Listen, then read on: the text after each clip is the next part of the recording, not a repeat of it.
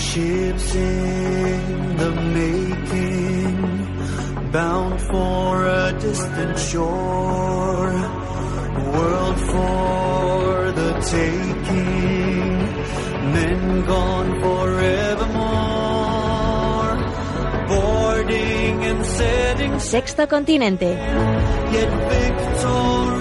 Dirigido por el obispo de San Sebastián, Monseñor José Ignacio Monilla.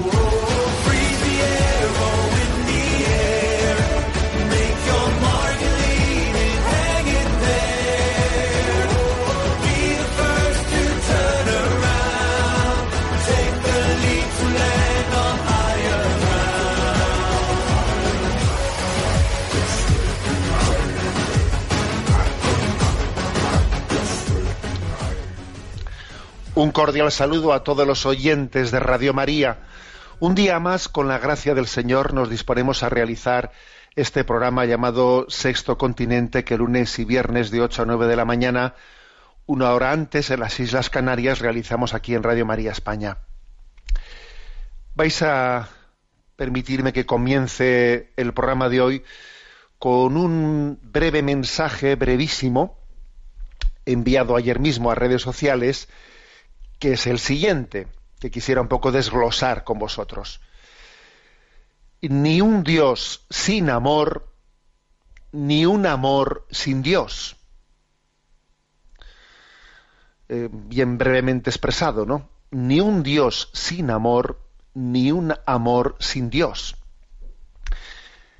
Porque es que nosotros hemos conocido la revelación de Dios en Jesucristo, y si algo es la columna vertebral de la revelación, si algo hay esencial en lo que Dios ha venido a descubrirnos en esa revelación, en esa encarnación realizada en Jesucristo, es que Dios es amor y Dios para nosotros no quiere nada que no sea nuestro propio bien.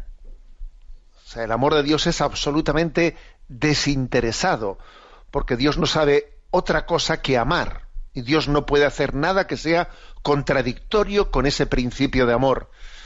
Por lo tanto, ¿no? En nosotros hay que purificar todas las imágenes que tengamos de Dios, pues en las que hayamos proyectado falsas concepciones o imágenes mezquinas de Dios, un Dios que tiene pues intereses particulares, un Dios que está buscando algo de nosotros que no sea nuestro propio bien, un Dios que, bueno, pues en el que a veces hemos desconfiado, ¿eh? desconfiado que en el fondo es, ojo, ¿eh?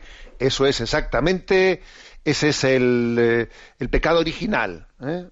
El pecado original es el de mm, sencillamente pensar que Dios quiere de mí algo porque tiene un interés que es contrario a mí. Bueno, la primera clave ¿no? de la revelación es esta.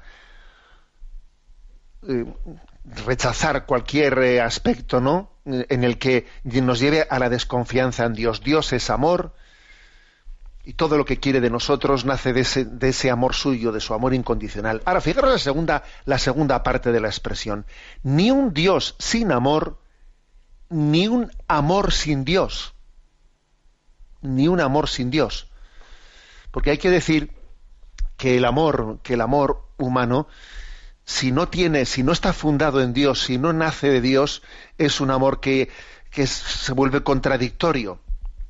Es un amor que termina por, por ser una expresión también de, de nuestras mezquindades, pues porque el pecado original que, nos ha herido y obviamente no ha, ha, tocado, ha herido profundamente las realidades, todas las realidades humanas, también nos ha dificultado el poder amar incondicionalmente.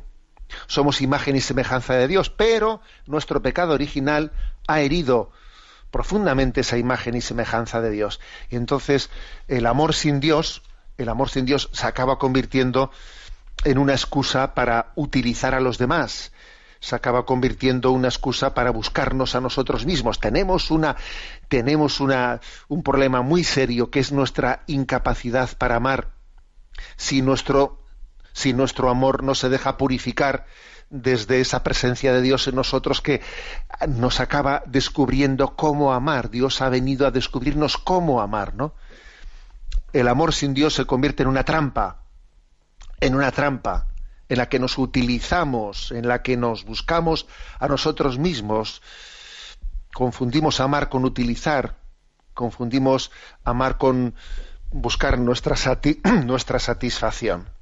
Por eso me parece una expresión muy luminosa, eh, muy luminosa que ayer envié a redes sociales y que me parece que es oportuna para un día como hoy, como entradilla del programa. Ni un Dios sin amor, ni un amor sin Dios. Y creo que la palabra de Dios que mejor que mejor resume esto es la primera carta de Juan, capítulo cuarto, versículo ocho, que dice, quien no ama, no ha conocido a Dios, porque Dios es amor. En ese versículo, en ese versículo 8 del capítulo 4, primera de Juan, está todo dicho, ¿no? Quien no ama es porque no ha conocido a Dios, porque Dios es amor. Repito, y esta es la entradilla de nuestro programa, ni un Dios sin amor, ni un amor sin Dios. Sexto continente es un programa que tiene una interacción con los usuarios de Twitter y de Instagram con la cuenta arroba obispo munilla, eh, con los usuarios de Facebook, con el muro que lleva mi nombre personal de José Ignacio Munilla. Recordaros que existe una página web multimedia www.enticonfio.org en la que tenéis entrelazados pues no solo los programas anteriores sino también otros recursos de evangelización que poco a poco se han ido generando a lo largo de, estos años a vuestra disposición. Eh, los programas anteriores eh, los encontráis en el podcast de Radio María y también en el canal de iVox eh, que tiene el nombre de Sexto Continente. Bueno hoy es 26 de julio 26 de julio, San Joaquín y Santa Ana. Y me parece pues que es un día en el que mm, gozosa, gozosamente, ¿no? Pues hay que felicitar especialmente a los abuelos, San Joaquín y Santa Ana. Qué bueno sería que ahora cada uno de nosotros hagamos memoria de nuestros abuelos, cada uno de nosotros. Hagamos memoria de nuestros abuelos. Algunos los tendréis, los tendréis en vida, ¿no? Otros pues ya los, los despedimos. Algunos los han conocido más y han tenido con ellos mucho trato en su vida. Otros igual han tenido poco trato con sus abuelos porque pues porque fallecieron fallecieron cuando ellos eran muy jóvenes y igual ni siquiera los llegaron a conocer pero ojo aunque no los llegaseis o los llegásemos algunos no a conocer algunos abuelos han formado parte importantísima no de esa transmisión de, todo lo que hemos recibido en nuestra vida y es un día para estar muy agradecidos ¿no? y, para, y para rezar por ellos y para invocarles. ¿no? Hagamos memoria hoy de nuestros abuelos, ¿no? hoy día de San Joaquín y Santana, los abuelos de Jesús, los que son patronos de los abuelos. También hay que decir que San Joaquín y Santana son también patronos del movimiento vida ascendente, bueno, y seguro que serán patronos de más, de más también eh, asociaciones de las que ahora mismo pues no soy consciente. ¿eh? San Joaquín y Santana. Bueno, por qué me parece importante el saludo dirigido, dirigido a ellos? Pues porque, bueno, no solo porque tuvieron una, eh, pues un papel tan importante en traer al mundo a quien iba a ser madre de nuestro Señor, sino porque en ese patrocinio que tienen hacia todos los abuelos, pues en este momento están cuidando ellos de, de quienes tienen una función muy importante en la transmisión de los valores y de las vamos de los valores y de la fe especialmente no en el seno de la familia cristiana. Los, los, los abuelos están haciendo están supliendo muchas cosas quizás quizás eh, de una manera dramática no el hecho especialmente de que en este momento la incorporación la incorporación de la, de la mujer al trabajo, ¿no? pues se haya generalizado de una manera eh, cuasi, porque ahora se, habla del, del acceso al, al, trabajo como un, como un derecho, sí, pero lo malo, lo malo no es no solo que sea un derecho, sino que se convierta en un, en un deber porque no hay más remedio y sea casi imposible eh, o imposible sostener, sostener la familia, ¿no? Con, con un solo sueldo. Ese es también un gran, un gran drama, ¿eh? un gran drama que, bueno, que le, que le quita a la, a la familia pues una capacidad grande transmisora de, y educadora. ¿eh? Eso es una, un gran drama. Aquí todo el mundo habla del, del trabajo, no del acceso del trabajo de la mujer, pues como, como un gran derecho y como una gran conquista pero se nos se les olvida decirnos que eso no ha ido tanto por la vía de los derechos, sino por la vía de los deberes que no tienes más remedio porque si no si no no, tienes no tienes un sueldo digno de, para poder educar una familia. O sea, esto último se nos ¿eh? se nos está hurtando, ¿eh? se nos está hurtando. Pues lo vamos, lo deseable hubiese sido que cada familia sin, sin necesidad no pues por sin necesidad de tener imperiosa no de no tener más remedio que que buscar dos sueldos para el sostenimiento de la familia lo deseable hubiese sido que cada familia hubiese podido tener ese discernimiento. Bueno pero pero en ese en este momento en el que las familias para sostenerse necesitan de, de dos sueldos que en gran parte también, ¿eh? pues detrás de eso hay una, una, una, injusticia, una injusticia social muy grande, pues eso ha requerido que la necesidad de los abuelos en, la, en las familias pues sea, sea grandísima, sea quizás más grande que lo, que lo, que lo haya sido nunca, ¿no? Y entonces, bueno, pues es, es un día también de gratitud, es un día de gratitud, y también es un día para reflexionar de que ese, esa encomienda, esa de la transmisión de la fe, pues no termina nunca. No termina nunca. Entonces, me vais a permitir que haga una, una breve reflexión, eh, comparto con vosotros algunas experiencias que en la vida pues también me han acompañado sobre cómo hasta qué punto pues en esa transmisión de la fe esa vocación, ese empeño, pues no termina nunca. Y no me refiero únicamente no en, en, acompañar a los nietos y en ayudar a los nietos en momentos en los que, en los, que los hijos no son capaces de, de poder tener esa disponibilidad de tiempo porque están demasiado absorbidos ¿no? por, el, pues por el trabajo, sino como también eh, por parte de los abuelos y, y, por parte de los padres que han ido, ¿no? que han ido creciendo, existe ese dolor ese sufrimiento, ese querer acertar, ese querer ofrecer la vida para poder para que la fe se transmita a los hijos y a los nietos, ¿no? Esa ofrenda de tantos abuelos, ofrenda hecha a Dios para que la fe se transmita a las nuevas generaciones. Recuerdo un libro, un libro de Julio Jauregui, que es un seglar de nuestra, de nuestra diócesis. ¿eh? Un libro que él publicó ya hace algunos años, que se titulaba Cómo transmitir la fe, cartas a los nietos, que nació, que nació de, de, ese, de esa preocupación de decir, a mí me gustaría que el día que, que Dios ya me haya llamado de esta vida, mis nietos, y también los hijos, obviamente, ¿no? Eh, pudiesen, pudiesen escuchar una palabra en la que les recordase cuál ha sido los principios, cuál ha sido, digamos, el motor de la vida, ¿no? En el que, el que, nos, el que nos ha movido a esta transmisión, eh, motor gracias al cual ha llegado la vida de esos hijos y de, y de esos nietos. ¿Cuál ha sido, cuál ha sido ese gran, ese gran principio, no motor de la vida? Y entonces de ahí nació este de esas cartas, cartas a los nietos, ¿no? Para ser leídas, hombre, por supuesto, pueden ser leídas en tiempo de vida, ¿no? De quienes ha escrito, pero quizás muy especialmente después de marchar de esta vida, ¿no? Cuando alguien estando ya, estando ya en el cielo, tiene esa capacidad de, pues quizás de hablar de una manera especial al corazón de los hijos y al corazón y al corazón de los nietos. Os voy a decir que una de las cosas que en mi vida sacerdotal, pues más me, me marcaron, fue la, la experiencia la experiencia de un, de un médico, de un médico que era un oncólogo, que en una ocasión me llamó y me dijo, mm, ¿puede usted hacerme una visita al despacho? Bueno, fui a visitarle y el hombre, yo era, pues, era párroco sencillamente, ¿no?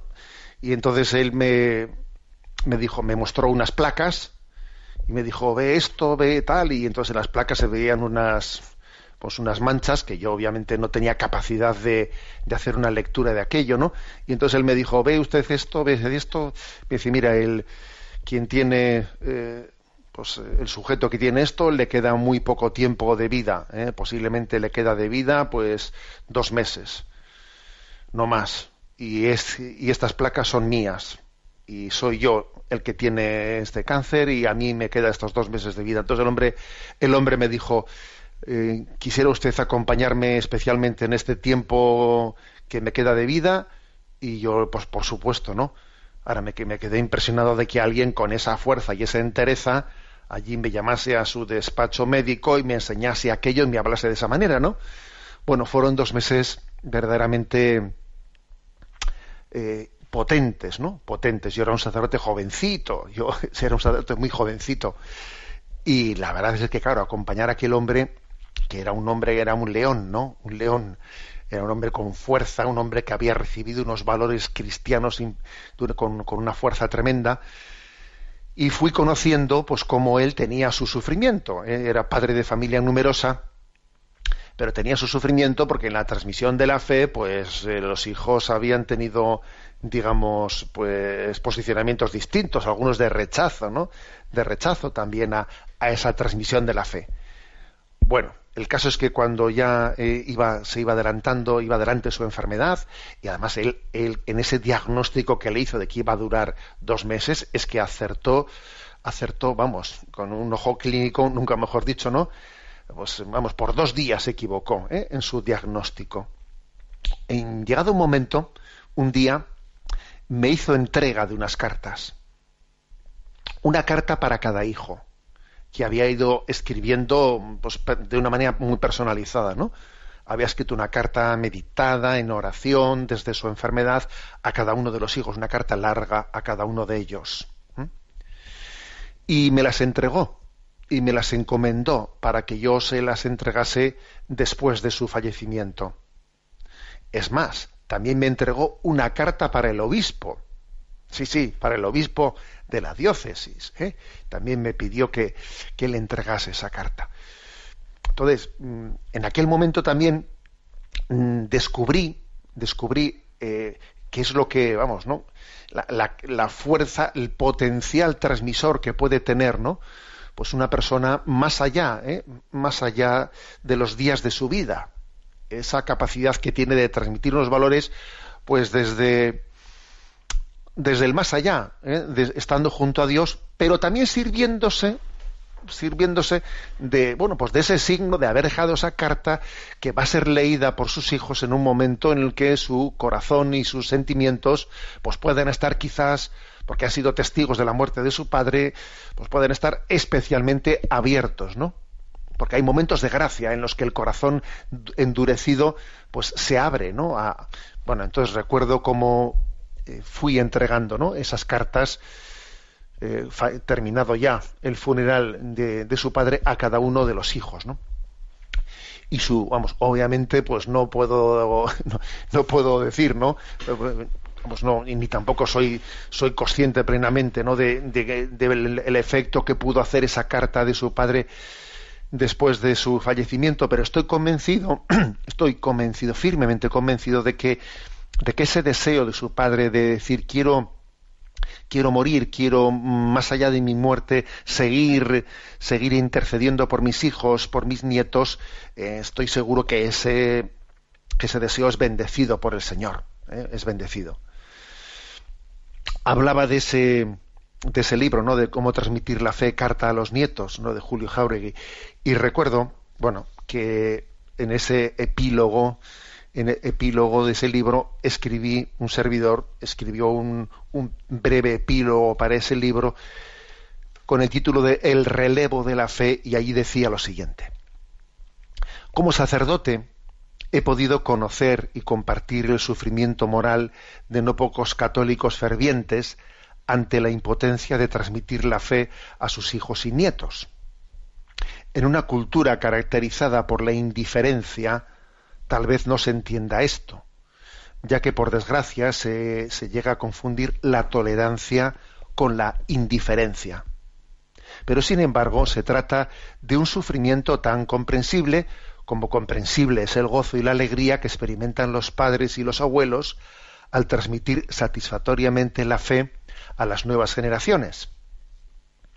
La traslación del celo apostólico al seno de la vida familiar supone poner en práctica el mandamiento del amor al prójimo en su sentido más literal de próximo, que eso significa prójimo, próximo. Pero es obvio que en el caso de la familia, además de proximidad, hay también otras razones que impulsan a los padres y abuelos a hacer todo lo posible en favor de la transmisión de la fe. Dios les ha regalado y les ha encomendado, encomendado el milagro de la vida para que sean custodios y educadores de sus hijos. Los padres y abuelos aman a sus hijos y nietos con todo su corazón, lo cual supone que les desean lo mejor. Y para un creyente, sin lugar a dudas, lo mejor es conocer el amor de Dios revelado en Jesucristo. No estamos ante una tarea fácil, conocemos muchos sufrimientos motivados por el hecho de que las influencias educativas ajenas al entorno familiar pues son han sido muy grandes, ¿no? Más aún, en algunos casos se da la paradoja que, que llega a resultar especialmente difícil dar testimonio cristiano ante los de casa en medio de una realidad compleja, pues se quiere, ¿no? Esta, esta expresión, estos testimonios que os he comentado, ¿no? Pues el de ese médico oncólogo o el de este otro seglar de nuestra diócesis que decide escribir este libro de cartas a sus nietos, ¿no? Son expresiones de un celo apostólico, intrafamiliar. ¿eh? Se trata de unas reflexiones dirigidas a hijos, a nietos, encuadradas en, ese, en esa especie de sabiduría cristiana. Eh, la transmisión de la sabiduría cristiana a los hijos, a los nietos, se ejerció de forma natural durante el periodo de la infancia y de la adolescencia, pero ¿y después? ¿Acaso la sabiduría de los abuelos no tiene nada que transmitir cuando lleguen a ser ya adultos? Llegados a ese momento, cuando la juventud se abre a la madurez, ocurre con frecuencia que la multitud de ocupaciones dificulta encontrar el momento y los modos para realizarlo, ¿no? Por eso, quizás existen esa especie de intuiciones, intuiciones sobre, sobre cómo, cómo seguir adelante, aunque mis hijos ya sean mayores, aunque los nietos ya sean mayores, y ahora que ya no son niños y que no los cuido, Ahora, ¿de qué manera les puedo hablar? Pues sí, mira, existen maneras de hablarlas. Yo he hablado de estos dos, de estos dos ejemplos, ¿no? De, un, eh, de alguien que escribe un, pues un libro dirigido cartas a sus nietos, ¿no? De alguien que deja unas cartas, unas cartas para que sean leídas después del fallecimiento.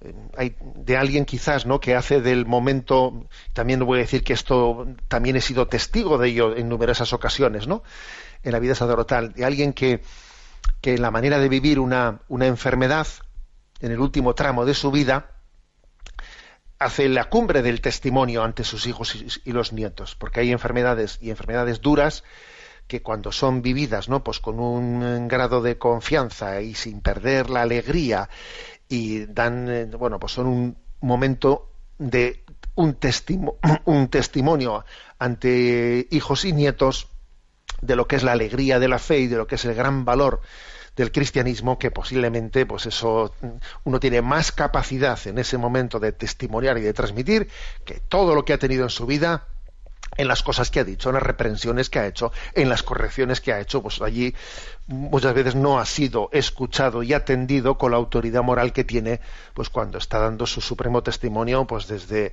desde, desde un lecho en el momento en que despide su vida. ¿no? Hay tantos momentos, hay tantos momentos en los que tenemos esa, ese, esa, eh, ese momento de gracia de decir, ahora ha llegado ¿no? el momento de, de testimoniar. Bueno, creo que hoy me quiero acordar especialmente de aquellos abuelos que sufren y que luchan y rezan y, a Dios le suplican, interceden por la transmisión de la fe a hijos y nietos, por la transmisión de la fe, que sé que, sé que es un gran, eh, es un gran, un gran combate, es una gran batalla y especialmente, no, pues eh, algunos lo, algunos pues Dios les ha, ha permitido, no, que haya una gran prueba una prueba en su familia y en su historia y, habrán podido ser tentados de decir he fracasado, no he conseguido eh, la transmisión de la fe. Eh, no, a ver, no caigamos en esa tentación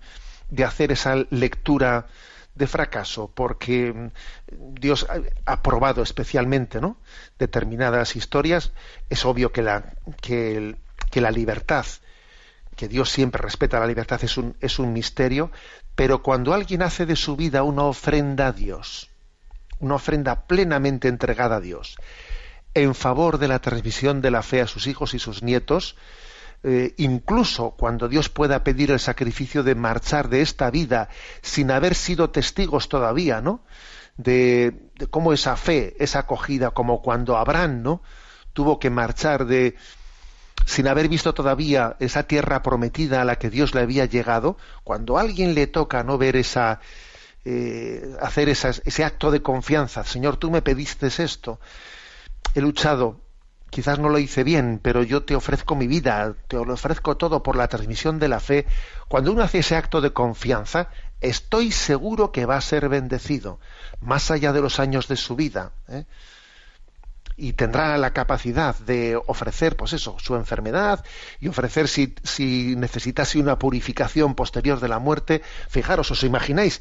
Si yo necesito una purificación después de esta vida, si yo necesito un tiempo de purgatorio, de purgatorio más allá de esta vida, quiero ofrecer mi purgatorio o quiero ofrecer la posible purificación que yo necesitase de mi vida, la quiero ofrecer por hijos y nietos en esa encomienda de la transmisión de la fe que Dios me ha dado. ¿Os imagináis? Os encomiendo también, os, os invito a hacer esta ofrenda. Señor, no sé si yo necesitaré, ¿no? Esa purificación más allá de, los días de mi vida, ese tiempo de purgatorio para, para poder contemplar tu rostro. Pero Señor, yo quiero ofrecerte desde ya ese momento y, el- y- el- y también te quiero ofrecer mi muerte tal y como acontezca, los avatares de mi muerte, mi enfermedad o, o otras circunstancias. Te quiero ofrecer mi, mi muerte y el más allá de la muerte. Te lo quiero ofrecer, yo en mi caso, José Ignacio, por las almas que me has encomendado. Y vosotros que me escucháis, cada uno que lo ofrezca por quienes eh, el Señor os ha encomendado y cómo no, pues los abuelos lo ofrecerán por sus hijos, nietos, bisnietos, etcétera. Hagamos esta ofrenda porque aquí hasta el final y más allá de nuestra muerte seguimos adelante con la gran encomienda.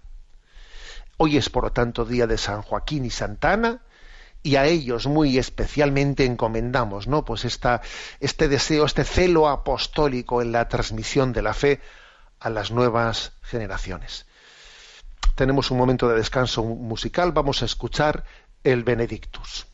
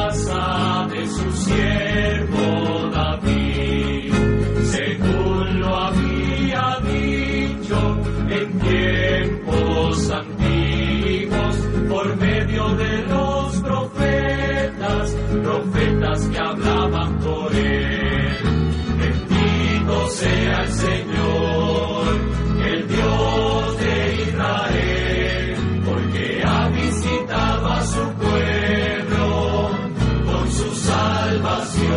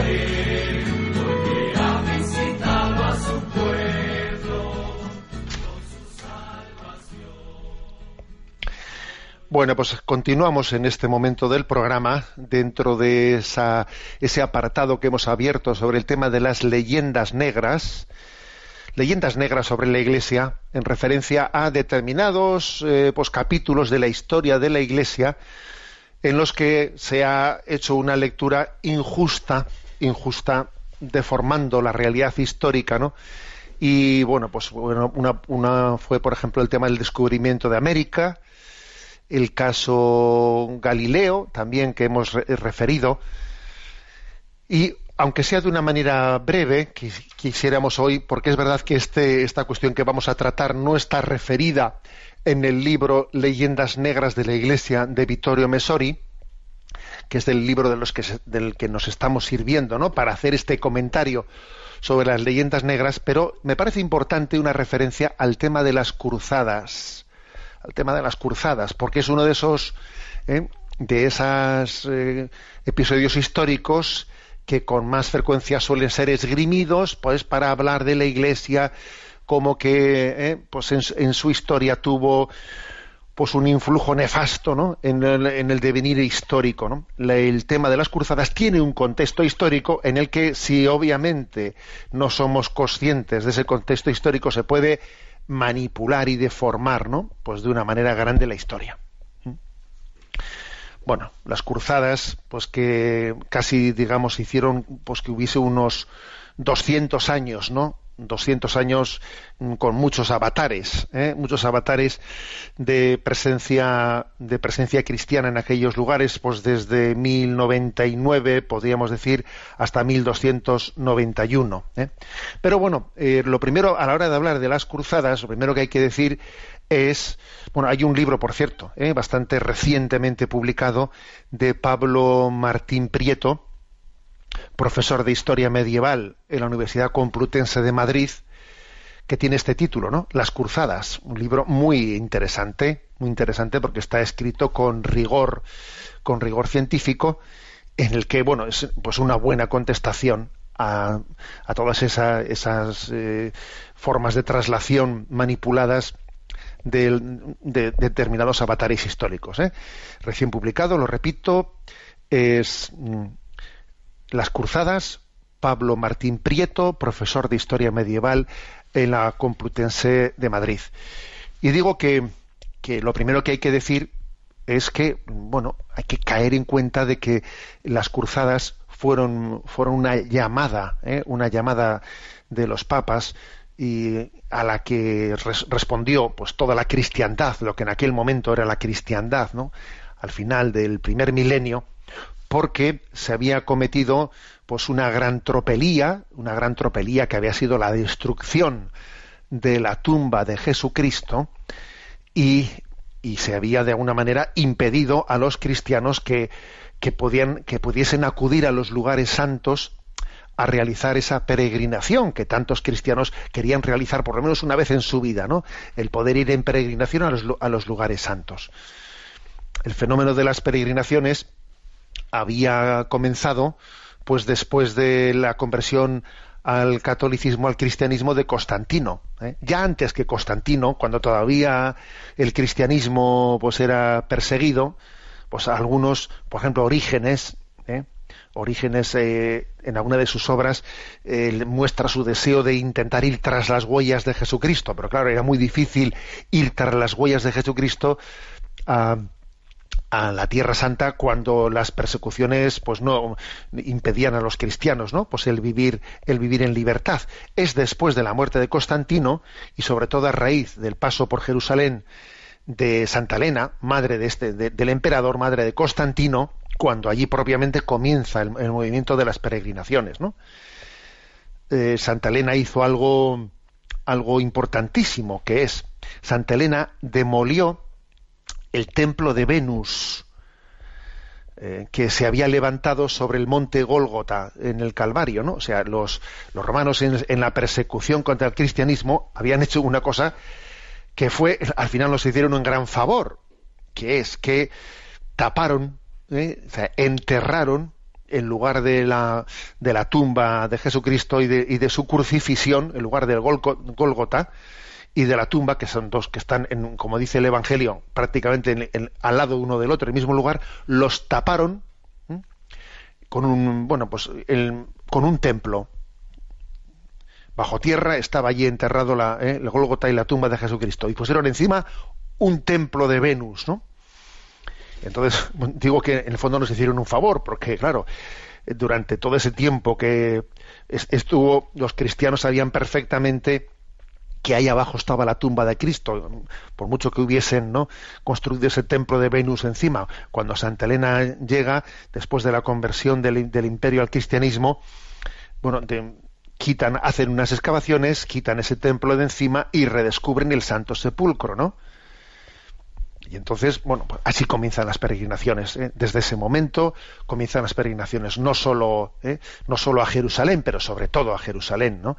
Y luego, pues fijaros cómo San Jerónimo también se establece, se establece en Belén para llevar adelante también, ¿no? Con esa gran labor de la traducción, de la traducción de la Sagrada Escritura en latín, etcétera, etcétera, ¿no? Bueno, Luego, eh, este movimiento de las, de las peregrinaciones pues se vio muy afectado. eh, se vio muy afectado, lógicamente, por la caída por la caída del imperio romano en Occidente, la llegada de los bárbaros. Claro, eso afectó muchísimo, obviamente, ¿no? A ese momento, la desconexión comercial que se, eh, que se produjo, ¿no? Y del, del tránsito también de durante mucho tiempo, ¿no? Hasta que los bárbaros fueron poco a poco cristianizados, ahí hubo también pues un, un impas muy grande, pero sobre todo, sobre todo las peregrinaciones se vieron muy afectadas porque a partir del siglo VII, ¿no?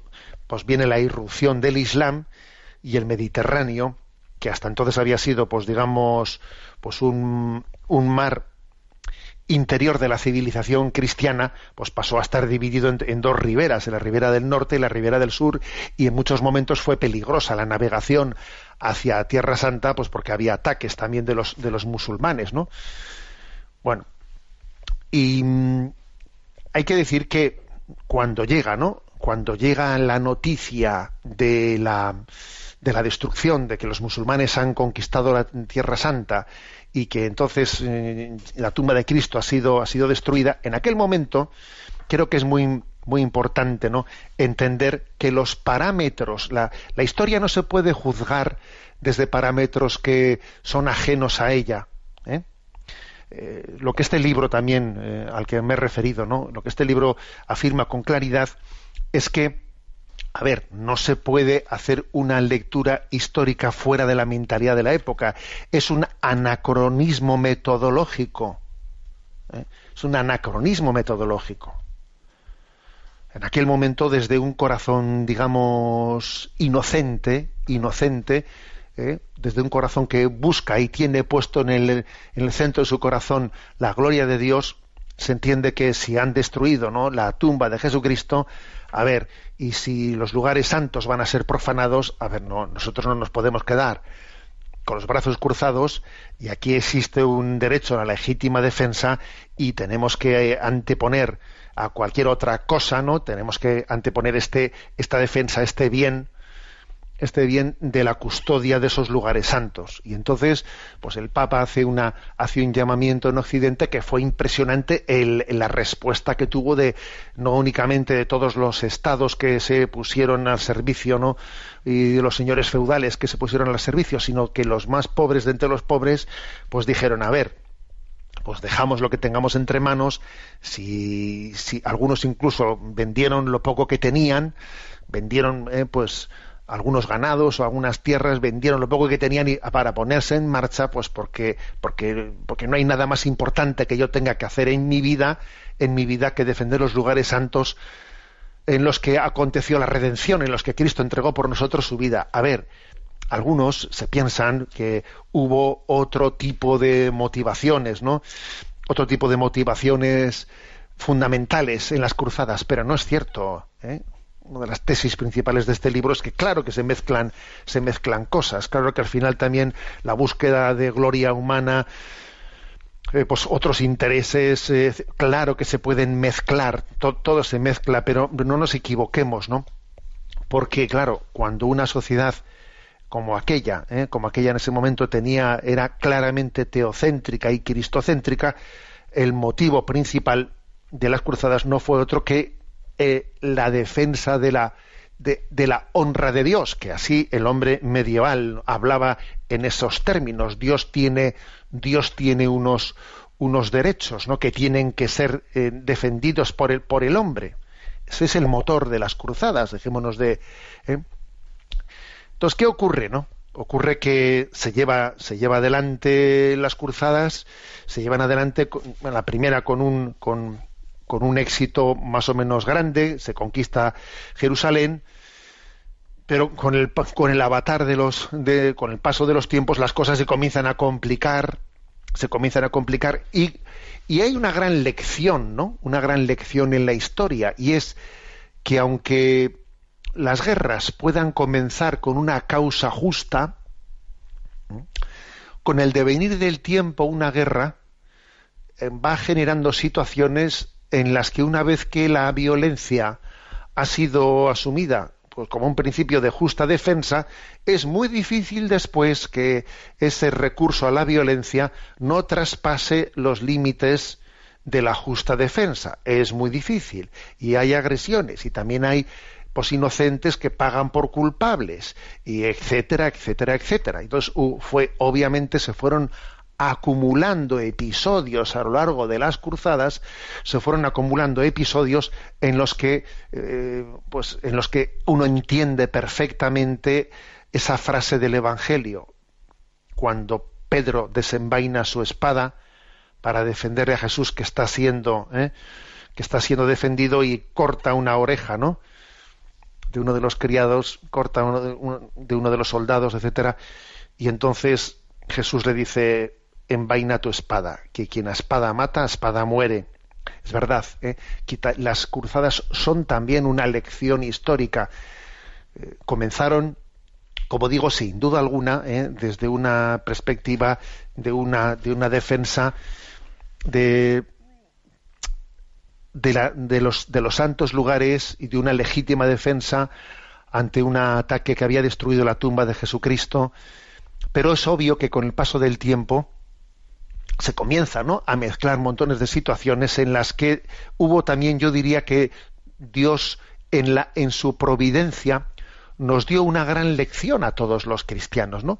Y la gran lección de los, a los cristianos es que al final, pues, en la providencia de Dios estaba pensado que fuese San Francisco de Asís, ¿eh? el, el, pobrecillo de San Francisco de Asís, quien no a, no a través de la espada, ¿no? sino yendo descalzo, yendo descalzo y yendo pobremente allí fuese el que permitiese mantener un estatus en el que los lugares santos iban a poder ser custodiados con el paso del tiempo. Es una gran lección también, ¿no? histórica hacia todos, hacia todos nosotros.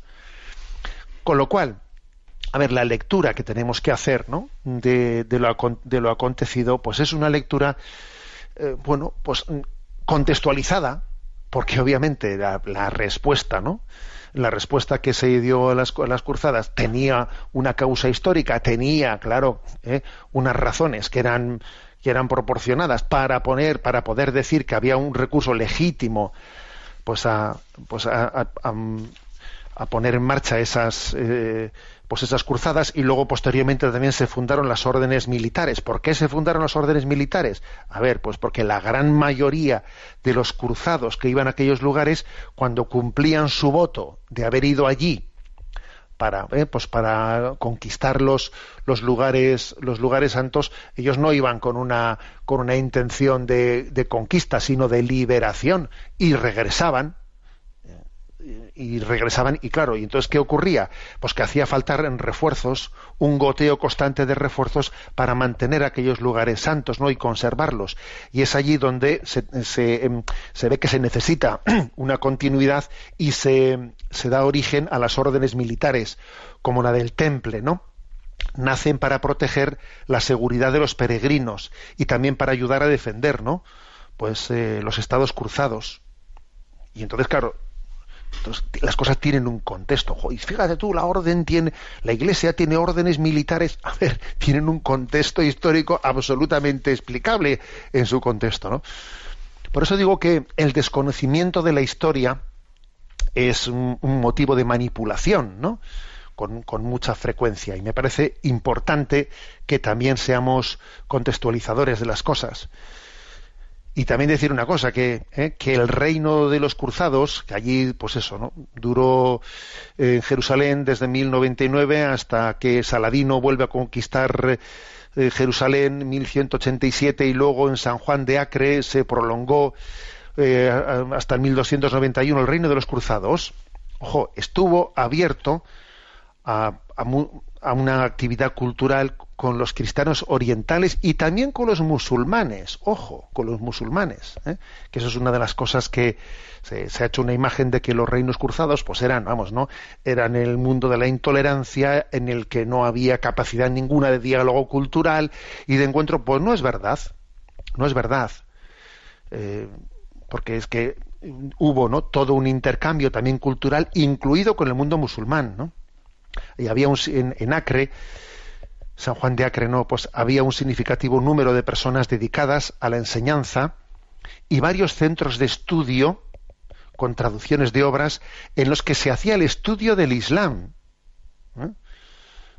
en- incluso en diálogo no también teológico eh, con los cristianos orientales, con, con los que también había habido pues unas difíciles relaciones después de pues del cisma del cisma de Oriente. Bien, pues hasta aquí sirva ¿no? este comentario sobre el contexto histórico de las cruzadas tan manipulado ¿no? como leyenda negra frente a la Iglesia. Tenemos un momento de descanso musical.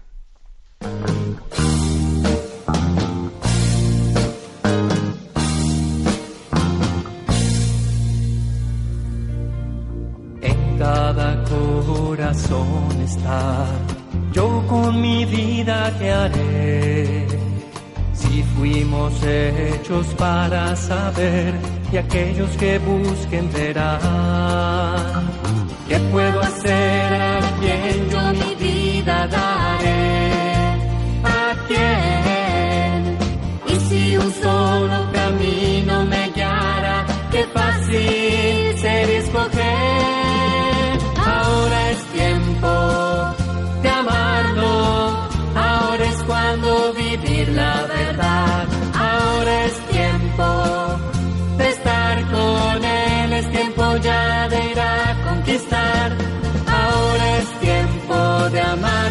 Y ser uno solo en aquel que su vida en la cruz entregó y nos libró.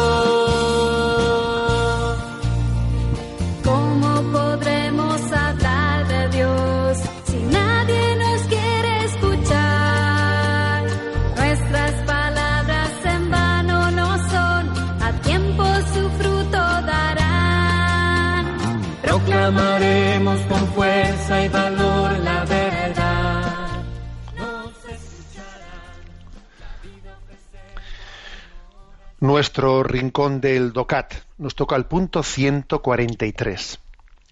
¿Cuál es la diferencia entre la doble dimensión del trabajo objetiva y subjetiva? y responde, "Les- los economistas hablan de la productividad laboral de una empresa o de un individuo.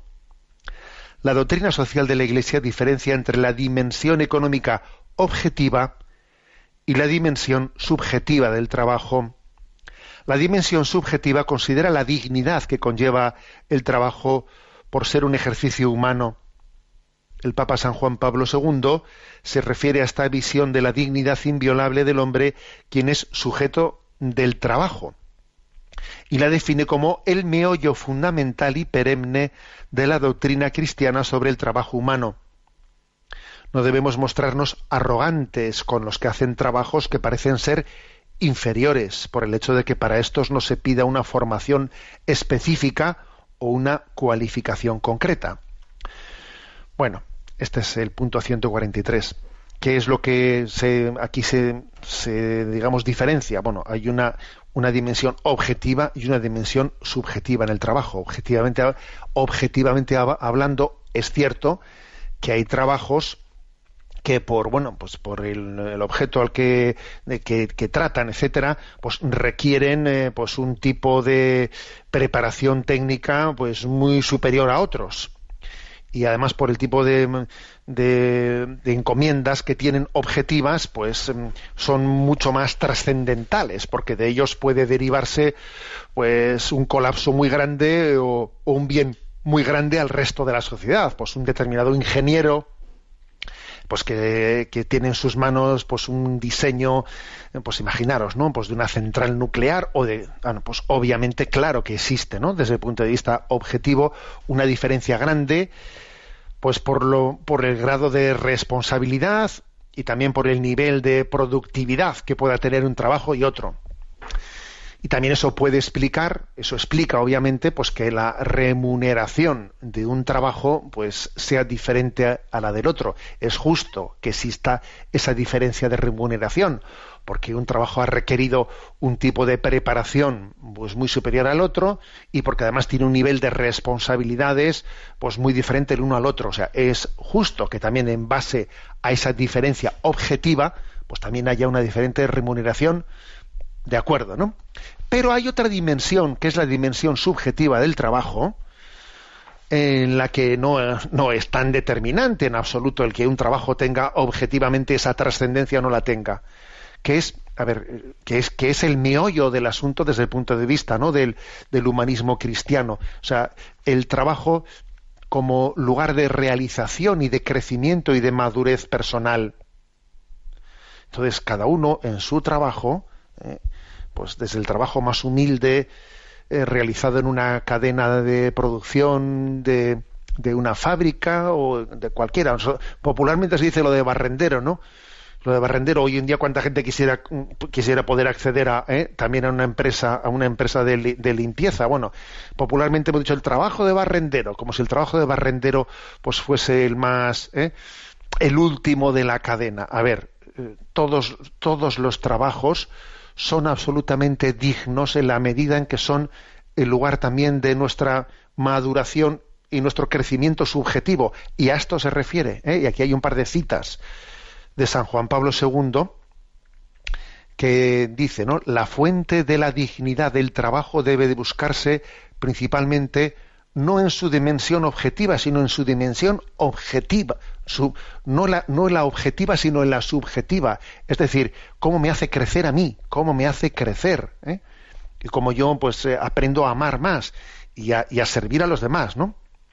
Y continúa San Juan Pablo II, la finalidad del trabajo, de cualquier trabajo realizado por el, por el hombre, aunque fuera el trabajo más corriente, más monótono en la escala del modo común de valores, incluso el más marginal, permanece siempre, permanece siempre en el centro el hombre mismo. Por esto, por esto, por ejemplo, es de justicia que existan también, pues, eh, ayudas por parte del Estado para incentivar el trabajo de personas discapacitadas. Que personas discapacitadas que difícilmente van a poder competir, ¿eh? entre comillas, ¿no? Lo de competir, van a poder com competir, pues en el mundo laboral puedan tener también una protección, ¿eh? una protección social de manera que ya sean también que tengan un acceso laboral. ¿Por qué? Porque pues porque hay una dimensión subjetiva del trabajo en el que también una persona ¿eh? con un eh, grande o pequeño no eh, pues nivel de discapacidad ese trabajo será importante para su dignificación y como tenemos también que priorizar lo subjetivo en el trabajo y no solo lo objetivo es de justicia que también el Estado apoye la inserción laboral de las personas discapacitadas por ejemplo no ahora cuando decimos que hay que priorizar ¿no? esa dimensión subjetiva del trabajo, con esto no estamos diciendo que bueno, aquí lo importante es únicamente no lo subjetivo y al fin y al cabo lo, objetivo, el trabajo objetivo que realizamos es secundario. No, eso sería un error. Porque es verdad que cuando las cosas subjetivamente hablando las hacemos bien, cuando alguien su trabajo, ¿no? su trabajo lo hace con vocación, lo hace con entrega, lo hace con alegría, lo hace con, con vocación del bien común, ¿no? Mucho más allá de que yo necesito un sueldo sin más, ¿no? Las cosas le salen mejor y entonces eh, se aleja mucho de la chapuza. Porque la chapuza objetiva, la chapuza objetiva en el trabajo, suele ser consecuencia de una falta de vocación subjetiva en la, en la entrega al trabajo, de no vivirlo como una vocación, una vocación, ¿no? Luego, claro que también, ¿no? Eh, hay que hay que conectar lo subjetivo y lo objetivo. La chapuza objetiva en el trabajo suele tener ¿eh? su, origen en una falta de vivencia vocacionada subjetivamente hablando y una falta de responsabilidad al servicio del bien común. ¿eh? Luego una de las, luego una de las formas ¿no? más claras de valorar ¿no? el crecimiento subjetivo en con cómo vivo yo mi trabajo es que se refleje en unas cosas hechas cada vez mejor, con más esmero ¿eh? y con más capacidad de, de poder ir, creciendo en la objetividad de lo que hago pues, pues el panadero que dice, es que mira, con el cariño con el que intento, ¿no? Pues eh, preparar el pan, cada vez el pan sale mejor. Y además, pues eso es, eh, pues esa panadería va creciendo en competitividad y la gente se pelea por comprar ese, ese pan. Pues es normal que sea así, porque el trabajo subjetivamente bien hecho se traslada también a lo objetivo. ¿eh? O sea, este aspecto también creo que es importante tenemos el tiempo cumplido. La bendición de Dios Todopoderoso, Padre, Hijo y Espíritu Santo, descienda sobre vosotros. Alabado sea Jesucristo.